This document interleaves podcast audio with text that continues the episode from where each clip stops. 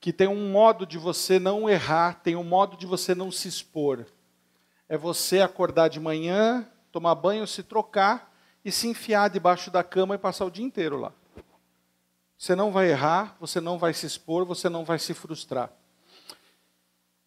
E apesar de eu ser uma pessoa que eu realizo muito, e apesar de ser uma pessoa que muita gente avalia como uma pessoa corajosa, eu gostaria de dividir com vocês uma coisa. Eu sou uma pessoa que eu sinto muito medo.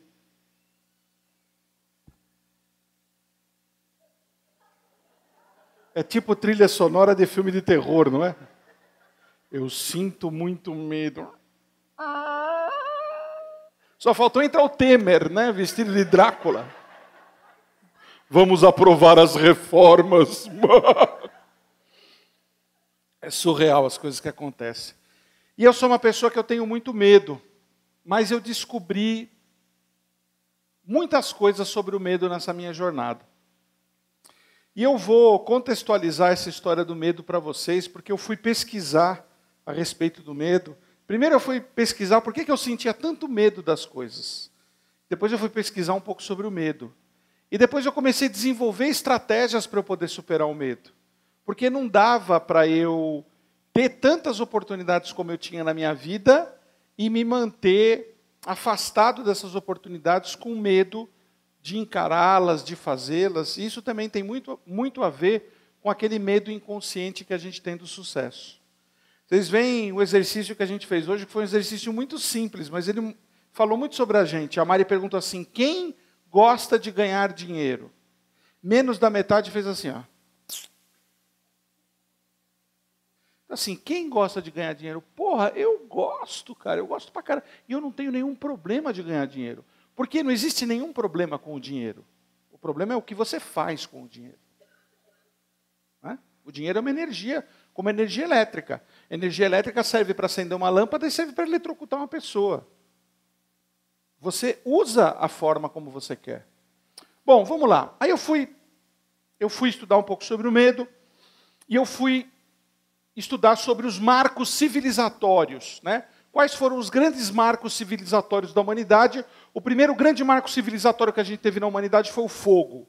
O homem, o nosso ancestral, o nosso tatatatataravô, lá há 30 mil anos atrás, ele vivia dentro de uma caverna, ele morria de frio, ele morria de medo dos bichos, o que ele conseguia é, caçar e colher apodrecia rápido, é, e ele vivia uma vida em torno ali da caverna, do buraco que ele vivia. Um belo dia, é, aconteceu uma tempestade, um raio caiu numa árvore seca, essa árvore se incendiou. Os nossos antepassados foram até lá, pegaram um galho incendiado e viram e observaram algumas coisas. Primeiro, que aquilo que saía daquela árvore os aquecia. E eles pararam de sentir frio e eles disseram: Isso é bom. O segundo, eles levaram esse galho de noite para dentro da caverna. E eles começaram a enxergar a parte interna da caverna que eles nunca tinham enxergado, porque a caverna era escura. E eles ficavam meio na saída da caverna. E eles falaram: Nossa, como essa caverna é grande. Aí eles colocaram aquilo ali, tinha um pedaço de carne que eles tinham matado um animal e que ficou perto do fogo, e aquela carne ela foi assando, e eles viram que o alimento ficava mais saboroso. E melhor do que o alimento ficar mais saboroso, aquela carne que antes ela apodrecia em dois, três dias, ela durou mais de uma semana. Esse foi o primeiro marco civilizatório da humanidade. E ao contrário do que muita gente é, acha a respeito de tecnologia, né? Porque quando a gente fala sobre avanço tecnológico, a gente pensa, né, em coisas desse tipo. Mas essa foi a primeira tecnologia de ponta essa foi a primeira tecnologia de ponta que a humanidade teve contato. E o que, que acontecia nessa época? Né? O cérebro reptiliano, o cérebro instintivo, essa parte do cérebro, ela era muito desenvolvida. E a parte do neocórtex e do sistema límbico, ela era pouco desenvolvida. Por quê? Porque o homem ele tinha uma única preocupação naquele momento: o instinto, a sobrevivência. Os nossos antepassados foram lidando com o fogo, foram lidando com outros marcos civilizatórios, a nossa sociedade foi evoluindo, o nosso neocórtex, é, que é a nossa parte racional, e o nosso sistema límbico, que é o nosso cérebro emocional, foi desenvolvendo, e todos aqueles medos que os nossos antepassados tinham, que eram os medos dos quais eles faziam os rituais, o medo dos animais, o medo das intempéries. Esses medos eles foram passando na medida que o nosso cérebro foi se desenvolvendo e nós estamos hoje no estágio atual da nossa sociedade com o nosso sistema límbico, o nosso sistema o neocórtex e o nosso cérebro reptiliano todos convivendo juntos e a gente descobre uma coisa, que dentro desse processo de evolução, a gente começa a criar e a gente também começa a criar os medos. E nós somos, esse é um outro marco civilizatório, né? E hoje nós estamos no atual estágio da sociedade, onde a nossa sociedade é regida por medo. A semana passada eu dei uma palestra para mais de mil pessoas em Campos de Jordão, no auditório Cláudio Santoro, num evento chamado Epicentro, e eu falei sobre o medo.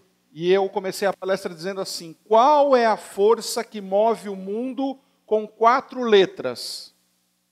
Todo mundo, amor. Alguns falaram sexo. Eu falei, é o medo. No atual estágio da sociedade que nós estamos, tudo é movido em cima do medo. Né? Quando você sai, você tem medo, você compra um carro blindado porque você tem medo, você abre uma conta no banco que não vão te roubar porque você tem medo. Todas as instâncias hoje estão ligadas ao medo. Só para vocês terem uma ideia em que estado do estágio do medo nós estamos, foram encontrados, encontrados traços de ansiolíticos e antidepressivos nos, nos esgotos de Londres. De tanto que as pessoas estão tomando medicamento para o medo. Isso saindo na urina, isso indo para o esgoto. Olha o estágio de loucura que a nossa sociedade está. Esses são os maiores medos listados. Né? Medo de falar em público. Vocês já perceberam que esse medo eu não tenho, né? Tem muita gente que diz assim para mim, num tom de crítica, né? Nossa, como você gosta de aparecer, né? E eu costumo responder assim: sim, gosto. Estou bem resolvido com isso. Né? Tenho outros tantos medos, né? Medo de barata, medo do escuro, aí medo de brochar, porra, como se isso não fosse humano, né? Não que isso tenha acontecido comigo, claro, nunca aconteceu, mas enfim. Medo de ter filho, medo de morrer, medo de dentista, medo de montanha russa. Achei até medo de gozar. Nossa, tem alguém com medo de gozar? Não é, Não é possível isso. Né? Mas o ser humano é doido. Medo de enlouquecer e o medo mais atual de todos, né? que é o medo de ter suas senhas descobertas e invadidas por hackers e as suas fotos distribuídas pela internet. Talvez esse seja o meu maior medo hoje, né? Eu vou passar esse filme para vocês. É, essa semana, a semana passada, a gente passou por um momento de estresse muito grande é, relacionado a esse evento. Aconteceu uma situação específica e eu fiquei com muito medo falei com a Mari, a Mari estava no Canadá, e a gente tinha que tomar uma decisão no dia seguinte. E foi um momento de muito medo, de muito estresse.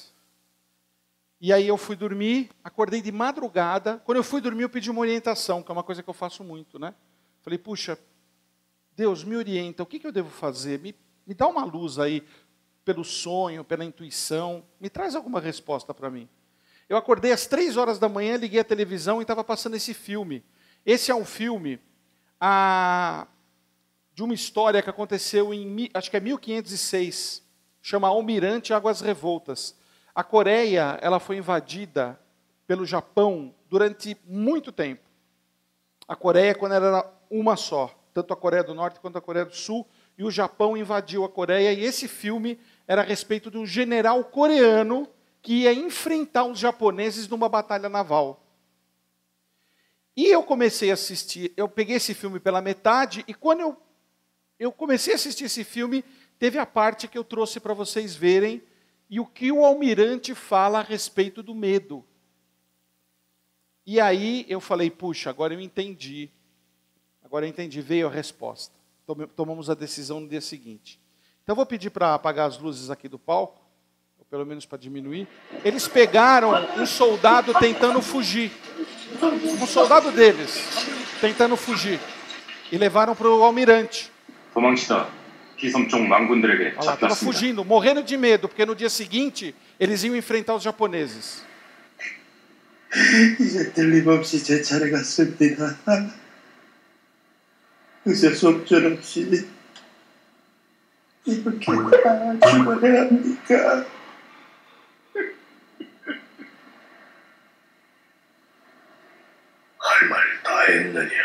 Terminou de chorar?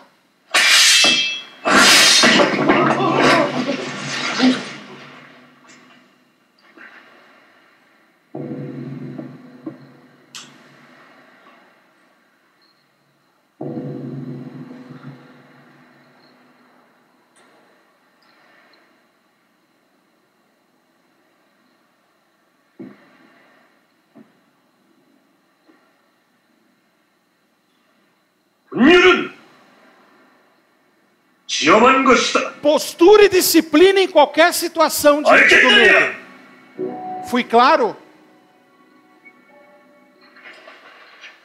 Na mesma noite, os generais vieram conversar com o almirante. Olha o que os generais falaram para ele.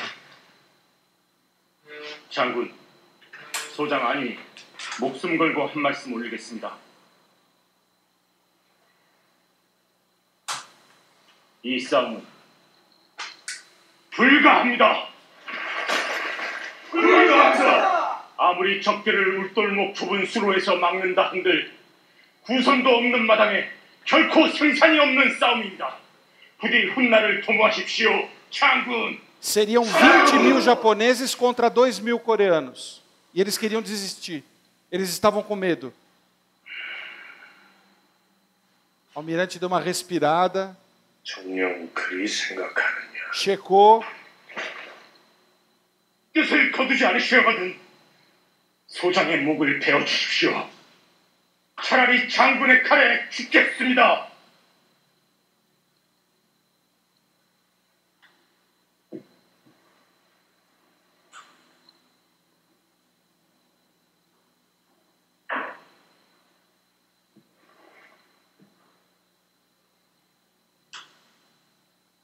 너희들의 뜻이 정 그러하다면 좋다.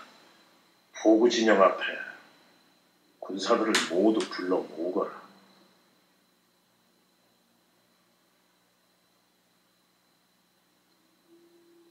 예, 예. Pô, acho que deu certo, né? Falamos que estamos com medo. O primeiro morreu com a cabeça decepada. Agora ele falou que acho que vai rolar. Acho que não vai ter a batalha então amanhã. 김돌선과 황보만은 가져왔는가? 예, 장군. 부어라.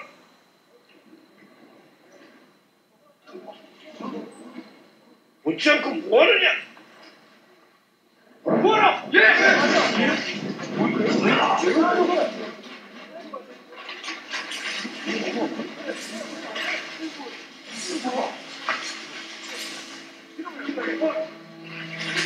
불을 놓아라.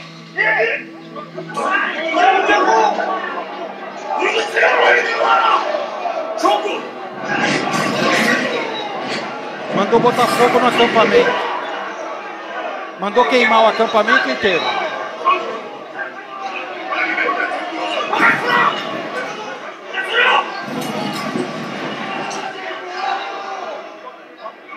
아직도 살고자 하는 자가 있다니 통탄을 금치 못할 일이다. 우리는 죽음을 피할 수 없다. 정령 싸움을 피하는 것이 우리가 사는 길이냐? 육지라고 무사할 듯 싶으냐? 똑똑히 봐라. 다른 바다에서 죽고자 이곳을 불태운다.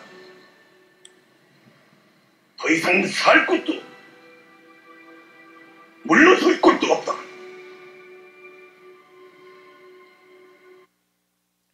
E é nesse momento que o almirante fala a melhor frase do filme. Nós podemos perder a batalha amanhã para o inimigo, mas nós não vamos perdê-la hoje para o medo.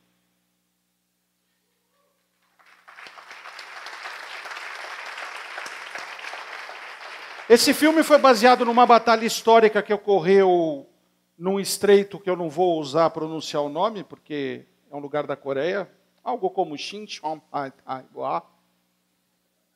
e aonde dois mil guerreiros coreanos enfrentaram 20 mil soldados altamente preparados japoneses e ganharam a batalha. Por dois motivos. Aliás, por três.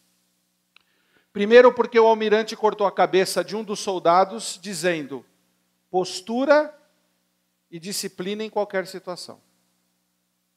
Então, quando eu fico com muito medo de alguma coisa, eu vou no banheiro, me olho no espelho e falo assim: Marcos, você não tem vergonha na cara de que com 52 anos de idade você está todo cagado para essa situação? Você deveria ter vergonha. Ou seja, eu primeiro corto a minha cabeça, a cabeça do medo. Uma outra coisa que fez eles ganharem foi que o, o, o almirante ele queimou o acampamento. Ou seja, eles não tinham para onde voltar. Eles só podiam avançar. E o terceiro ponto é porque ele disse: vocês acham que vocês não enfrentando a batalha, isso vai trazer algum benefício para vocês? E aí eu trouxe isso para a minha vida. Marcos, você acha que você se acovardando diante dessa situação, que você tem que tomar essa decisão, você vai conseguir andar para frente?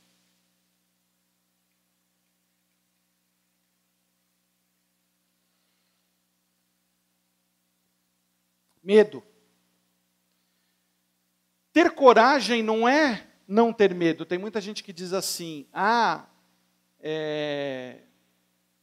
ao contrário de medo é coragem. Não, o contrário de medo não é coragem.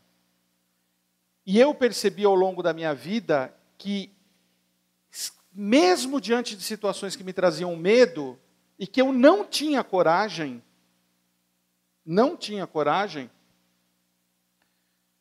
eu encontrava forças para avançar. E eu tenho um amigo meu lá do interior que ele usava uma frase muito boa. Ele dizia o seguinte: vai cagado, mas vai. E muitas vezes eu olho para situações da minha vida e digo: eu, vou, eu estou inteirinho cagado, mas eu vou e ainda vou com passinhos pequenininhos assim, que é para não dar muito vexame. Bom, gente, dois drives, pelo menos meus, que eu descobri a respeito do medo e que fomentavam muito medo, era a rejeição e o julgamento. Eu tinha muito medo de, de ser rejeitado e muito medo de ser julgado. Eu vou contar uma coisa que aconteceu alguns minutos lá atrás, antes de começar o evento, quando eu tive essa crise de, de, de ansiedade, de medo. Aí eu falei para o Caruso e para a Mari, eu falei, putz, eu preciso de coaching, eu estou sentindo muito medo. Peguei a cadeira, sentei, botei duas cadeiras do lado, eles vieram e falaram assim, qual é o seu maior medo? Por que, que você está com tanto medo? Qual é o seu maior medo? E eu falei, o meu maior medo, que eu não tinha falado para ninguém a respeito desse evento até o momento, falei, o meu maior medo é que as pessoas saiam à noite daqui sem gostar do que a gente vai apresentar para elas. E o Caruso disse assim para mim: Você acha que as pessoas que abrem mão de estarem com seu convívio familiar no domingo e enfrentam uma jornada de 8, 10 horas de um evento, não estão preparadas para receber o conteúdo que você vai dar? Que eu conheço qual é esse conteúdo, é um conteúdo de qualidade. Essa possibilidade ela é perto de zero.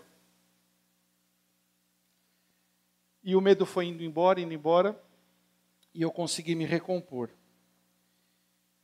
Rejeição e julgamento versus amor e acolhimento.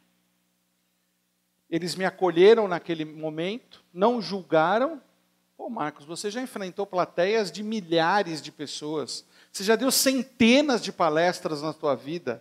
Você está com medo do quê? Você já construiu mais de 500 marcas. Você está 35 anos no mercado de comunicação e marketing enfrentando grandes feras. Você já fez mais de mil campanhas publicitárias, já enfrentou grandes dificuldades. Como é que você pode estar com medo? E eu estava com medo porque esse evento ele é meu, ele é meu e da Mari. Não é? é o primeiro, mas é nosso. E eles não julgaram e não me rejeitaram, pelo contrário, eles me acolheram e me deram amor. E agora nós vamos fazer um exercício, porque eu quero que vocês passem pela mesma coisa que eu passei.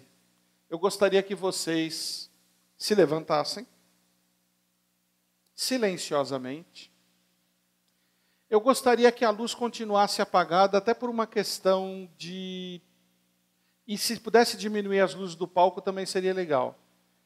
E eu também queria, se pudesse ter uma música daquelas de fazer o Temer chorar, eu gostaria. Grande desafio esse, hein? Eu gostaria que vocês encontrassem uma pessoa que vocês não conhecem, mesmo que vocês precisarem se movimentar. É importante que vocês não conheçam a pessoa que vocês vão fazer esse trabalho. Por favor, façam duplas com pessoas que vocês não conheçam. Não façam com as pessoas que vocês conheçam, por favor. O que, que eu aprendi com, com esse exercício, esse pequeno exercício que vocês fizeram, que a grande maioria fez, e uma salva de palmas para todo mundo que fez.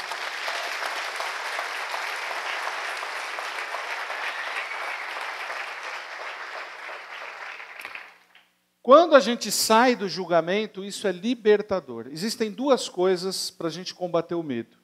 Primeiro é a gente falar, eu estou com medo. Ou para o seu parceiro, parceira, namorado, marido, amigo, eu estou com medo. Pode ser um medo bobo. Eu estou com medo.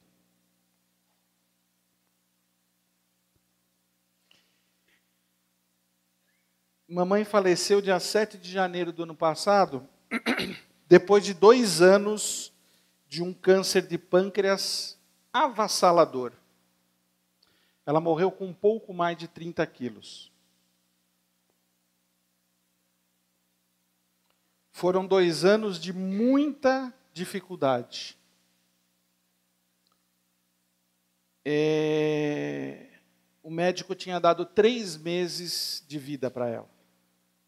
Ela durou mais de dois anos.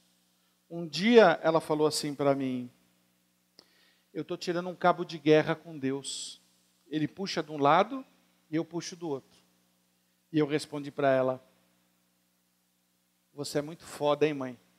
Você já resolveu tirar cabo de guerra logo com a cara mais foda da galáxia, né? Porque ela não foi tirar cabo de guerra com o pipoqueiro, ela foi tirar cabo de guerra com Deus, né? E mamãe faleceu dia 7 de janeiro. Foi um alívio para todos nós. Primeiro, porque estava muito difícil para ela, e a gente queria tirar ela daquela situação. E, e depois, porque estava muito difícil para nós. Eu lembro que dia 3 de janeiro, eu estava no interior, eu sentei num, numa escadinha que tinha, numa casa que eu tinha no interior, olhei assim para as montanhas, e eu lembro que eu tive um pensamento assim: eu estou a um passo de ficar completamente louco. Eu tive esse pensamento. De tão difícil que a situação estava. Tá. Todos os tipos de dificuldades que vocês possam imaginar. E mamãe morreu dia 7, fizemos o enterro dela. E quando foi mais ou menos em abril ou maio, eu lembro que era mais ou menos perto do, do mês do meu aniversário, eu tive eu tive, eu, eu me veio, me bateu uma tristeza muito grande, me bateu um, um medo muito grande. E eu estava com a minha irmã e meu cunhado, e eu lembro que nesse momento eu consegui falar o que eu estava sentindo, o medo que eu tinha. E eu falei para eles assim: o meu maior medo foi que é, a gente não conseguisse cuidar dela, que a gente não conseguisse ampará-la, que a gente não conseguisse fazer com que ela partisse se sentindo amada. E eu chorei muito naquele dia. E a minha irmã falou assim para mim: Marcos do céu, você foi o grande herói da mamãe. Como é que você. Né, não fique com esse sentimento. Ela, é, a gente fez tudo que estava ao nosso alcance e realmente fizemos. Né? E ali naquele momento foi um momento de libertação meu, porque eu consegui botar aquela, aquele, aquela bola de pelo para fora. Quando você consegue dividir o teu medo sem julgamento, ele é libertador. Então eu tenho uma dica para vocês, se vocês querem avançar, mesmo diante dos maiores medos que vocês têm na sua, nas suas vidas. Escolha duas ou três pessoas das quais você possa criar um círculo de segurança. E nos momentos em que você tiver mais medo, mais angústia, mais dificuldade, chame essas pessoas para dentro do círculo e divida com ela o que você está sentindo e peça para ela apenas te acolher sem julgamento. Quem fez esse exercício hoje aqui sabe o quão libertador ele é. Quem foi acolhido sem julgamento aqui?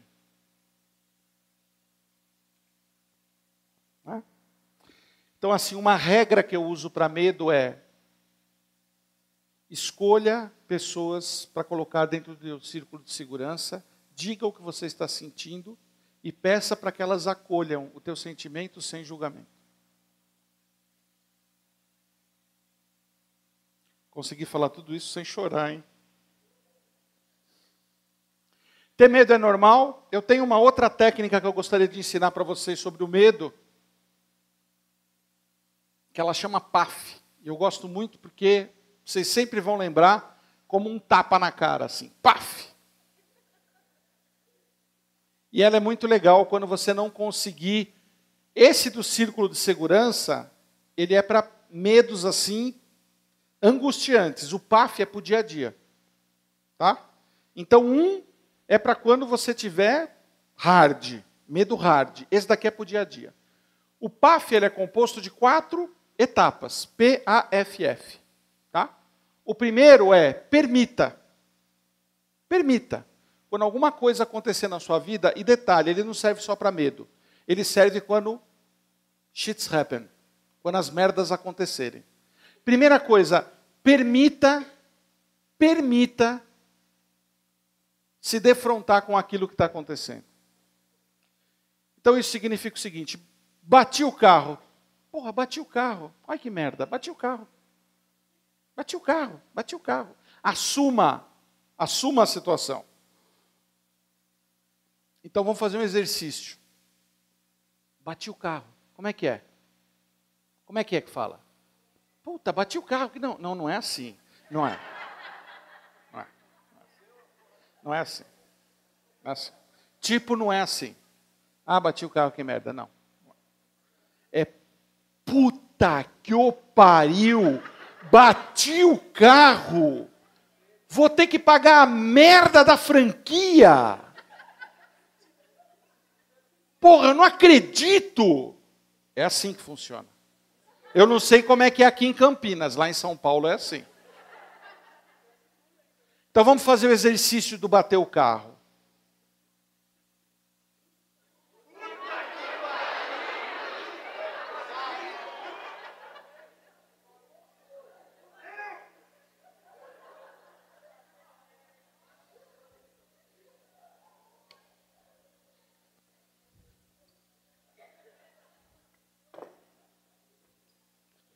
Puta que pariu, bati o carro, ai, fudeu. É assim que vocês fazem? Puta que pariu, bati o carro, cacete. Se permita aceitar a situação. Levantem e façam um exercício de forma decente. Seus preguiçosos. Até para assumir o sentimento que vocês têm. Porra!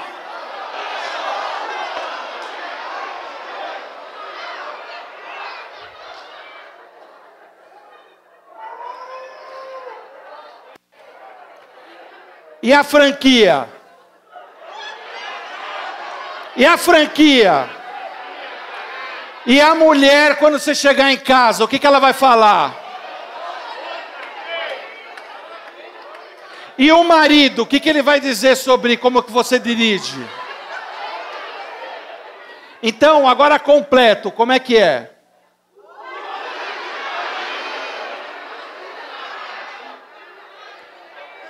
Vocês perceberam como é que a gente tem dificuldade de aceitar as merdas que acontecem dentro da vida da gente? E a gente se engana, então assim, puta, bati com o carro. Porra, bati com o carro, caralho. Porra, que merda, agora eu vou ter que chegar em casa, ficar dando satisfação para minha mulher. Porra, a porra do, da franquia do carro é caríssima, eu tô sem dinheiro, caralho. Assuma os teus sentimentos, porra.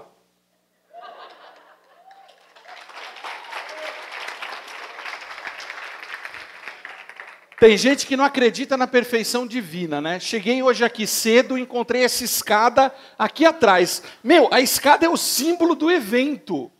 Falei, caralho, não é possível isso. Gente, isso é um sinal. Não, e olha que não é qualquer escada, olha que puta escada, né? Ainda amarradinha com a cordinha velha, toda cheia de tinta, remendada. Meu, sério, essa, já vou avisar o seu Mozart, essa escada eu vou levar para São Paulo. Não, tipo, eu tive uma relação com a escada. Segundo ponto do PAF, aceite. Aceite, aceite. É, puta, bati. É, bati. Como é que é que fala? É, bati. É, é, bati. É. Merdas acontecem. Fala, é, bati. É, bati. Fala aí. É, bati. É, bati, bati. É, minha mulher vai falar um monte. É. Essas coisas acontecem. Aí você filosofa um pouco sobre isso. Pô, rapaz, bati o carro, vou pagar franquia, minha mulher vai me encher o saco. É, essas merdas acontecem. Pô, mas será que isso não foi um sinal para eu trocar meu carro? Meu carro tá velho. Será que não é a hora de eu. Putz, ontem eu vi uma propaganda na televisão que diz que estão. Pô, um carro da. O C3 agora estão vendendo em 48 vezes. Pô, que legal. Filosofa um pouco em cima da questão. E o último F, foda. Bota para fuder. Cara, quer saber? Eu já sei o que eu vou fazer. Vem aqui, ô, dona Mariana Salamão. Eu ia chegar, então como é que é o negócio? Puta merda, bati o carro, cacete. Minha mulher vai encher o saco, essa porra da franquia. Caramba, pô, tô cheio de dívida, cheio de dificuldade. Puta. Tem milhões de pessoas por dia que batem o carro. Isso não tem nada a ver com azar, isso daí acontece. E também o carro tá velho, né? Porra, tá vendendo C3 por 48 parcelas, a primeira em dezembro de 2023. ah, quer saber, meu? Vou botar para fuder. Oi, querida, tudo bom? Oi, tudo bem? Bom dia. Tem uma super novidade para você. Vamos trocar então. o carro. Ai, não acredito.